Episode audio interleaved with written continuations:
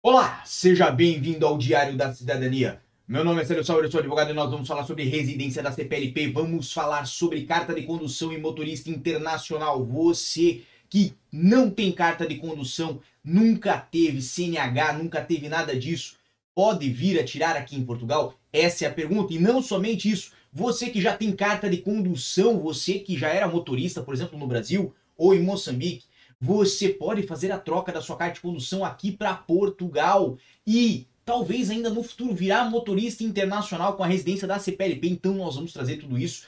Vou tentar condensar tudo isso aqui para você em pouco tempo. Então presta atenção, por quê? Porque isto é assunto novo, é assunto que vocês mandam lá para mim no meu Instagram, no arroba Sauer esse Instagram que tá na tela e que hoje, sábado, tá aqui nos stories com a oportunidade de você me mandar sugestões como essa.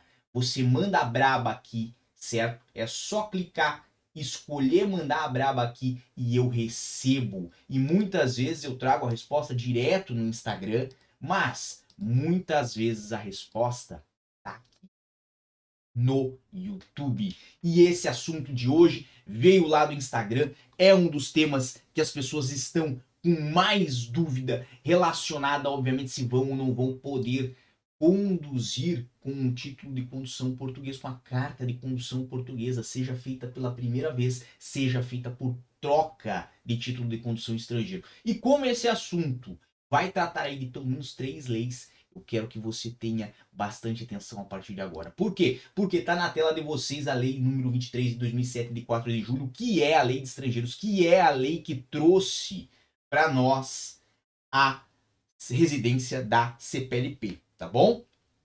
E aqui nós temos no artigo 83 os direitos do titular de autorização de residência. Ah, mas por que, que você trouxe isso, sério? Porque basicamente nós temos aqui os direitos que são conferidos a quem tem residência da CPLP. São conferidos a quem tem aquela residência mais tradicional. São conferidos a quem tem residência pelo artigo 122 ou por manifestação de interesse. Então, os direitos estão aqui. E vocês podem verificar que não temos aqui uma exceção que fale, olha, quem tem residência da CPLP não pode fazer troca de carta de condução. Olha, quem tem residência da CPLP não pode, por exemplo, fazer uma carta de condução, certo? Pela primeira vez na sua vida aqui em Portugal. Então, então nós temos aí né, vários direitos que estão incluídos, né, desde que é, é, estão previstos aqui, estão previstos para todos certo? Então estão previstos para quem tem AR, seja pelo artigo 88, seja pelo artigo 89, seja pelo artigo 91, seja pelo 87A, que é a autorização de residência da CPLP. E aqui nós temos direitos à educação, ensino, formação profissional, incluindo subsídios e bolsas de estudo em conformidade com a legislação aplicável, exercício de uma atividade profissional subordinada, exercício de uma atividade profissional independente, a orientação, a formação e o aperfeiçoamento e a reciclagem de profissionais, ao acesso à saúde, ao acesso aos direitos de tribunais. Todos esses direitos estão aí, né, para quem tiver uma autorização de residência. E a residência da CPLP, pelo artigo 87, é uma autorização de residência. Ah, mas aonde que você está trazendo isso? Bem, basicamente aqui no 87A, um pouquinho mais abaixo, já fala autorização de residência para cidadãos da comunidade dos países de língua portuguesa. Então, esse assunto, esse tema, esse pedaço, nós temos claro aqui que não existem distinções de direitos entre quem tem autorização de residência da CPLP e quem tem autorização de residência daquela tradicional, certo? As duas aqui em Portugal conferem os mesmos direitos. Então nós vamos para onde? Nós vamos lá para o Código da Estrada, certo? Ah, mas o que é o Código da Estrada? Cara, o Código da Estrada é, é o diploma que fala de diversos fatores relacionados aí, obviamente, né, aos direitos e deveres de quem conduz aqui em Portugal, mas fala principalmente do que nos interessa no assunto de hoje, que é a troca de título de condução, tá bom?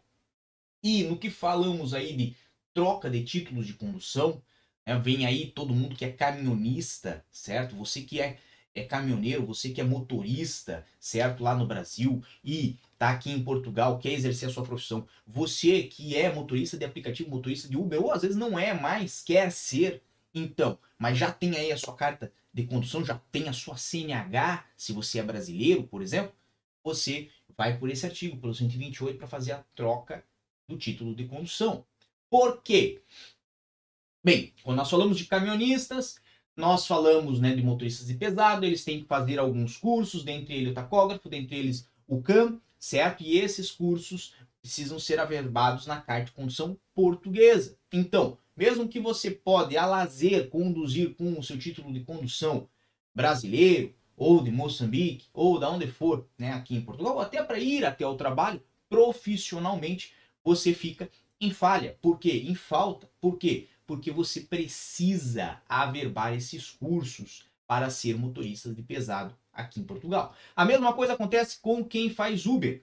Tem que fazer lá a categoria 2, averbá-la, né, faz o curso TVDE e averba a categoria 2 aí na sua carta de condução portuguesa. Então, a troca do título de condução é uma condição sem a qual você não consegue ser aí motorista profissional, pelo menos na maior parte dos casos, tá bem?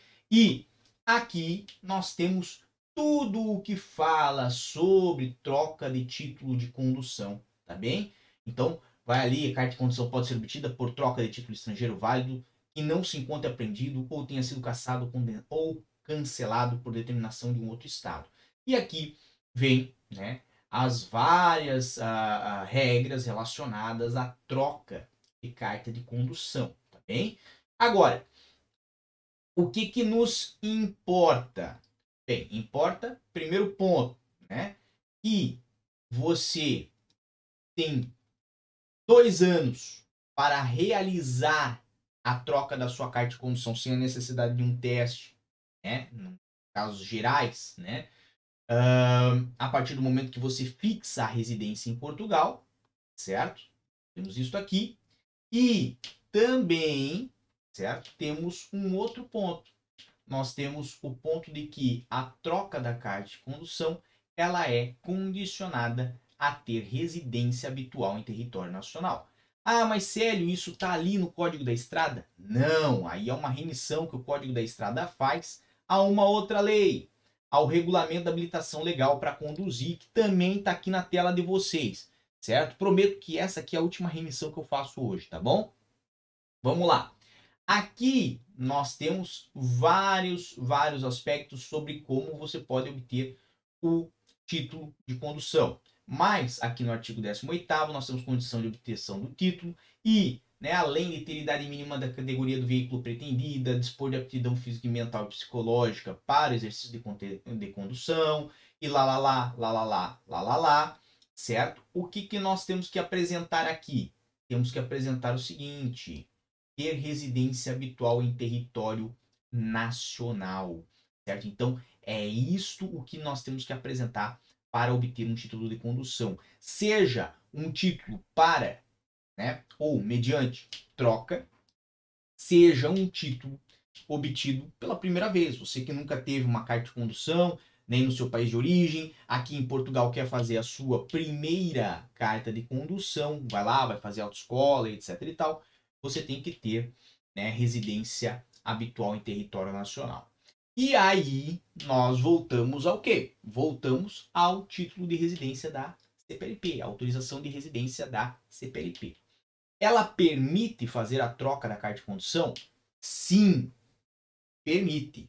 Bom, ah, então significa que se eu pegar a minha R da CPLP e na segunda-feira no IMT eu vou conseguir fazer a troca da minha carta de condução?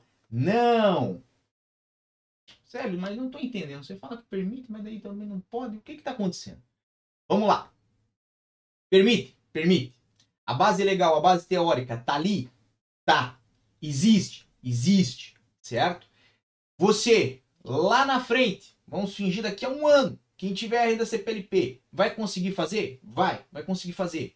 Ah, então por que, que não consegue fazer na segunda-feira, Célio? Ou por que, que muita gente que está com a R da CPLP, certo? Está tendo dificuldade em fazer o título de condução ou até já recebeu uma negativa, ou até já recebeu uma negativa, por exemplo, do IMT. Basicamente por causa de um ponto muito simples. A partir do momento que o governo português cria um novo documento e ele fala: olha, esse documento aqui vocês vão poder fazer para testar a residência legal de vocês aqui em Portugal, para que vocês estejam legais aqui em Portugal, para que vocês estejam documentados aqui em Portugal. Beleza? Beleza? Então, a partir do momento que o governo português faz esse documento, ele tem que chegar nos seus mais diversos pontos de atendimento ao público, ou seja, para o, as mais diversas entidades que estão relacionadas ao próprio governo.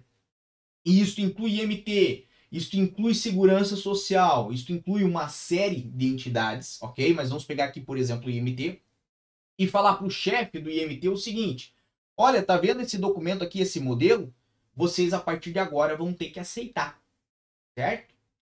E o chefe do IMT vai ter que fazer um ofício circulado, ou vai ter que fazer uma instrução normativa, vai ter que fazer uma forma de comunicação oficial com os seus funcionários, dos mais altos aos mais baixos, aos mais simples, né, que tiverem no balcão, por exemplo, e explicar: olha, esse papel que chegar aqui, ele é válido também para fazer troca de carta de condução. Então, hoje, o que está acontecendo? Hoje está acontecendo uma coisa muito simples. Se você for até o IMT e apresentar a sua residência da CPLP, você vai conseguir fazer a troca da carta? Não. Ah, é porque o rapaz que trabalha no IMT é um desgraçado, eu vou brigar com ele, não sei o que. Não. É porque ele não pode tomar uma atitude antes de ter sido orientado antes de ter sido informado que ele deve tomar essa atitude. Então ele não pode voluntariamente, ele não pode, através do conhecimento dele e da cabeça dele, decidir aceitar um documento antes de ter sido uh, orientado, instruído ou determinado pelos seus superiores para fazer. Ok? Por isso que, por exemplo, Demetrius Lançamix falou assim: fui ao IMT sexta-feira e me informaram que ainda não foram notificados. Exatamente.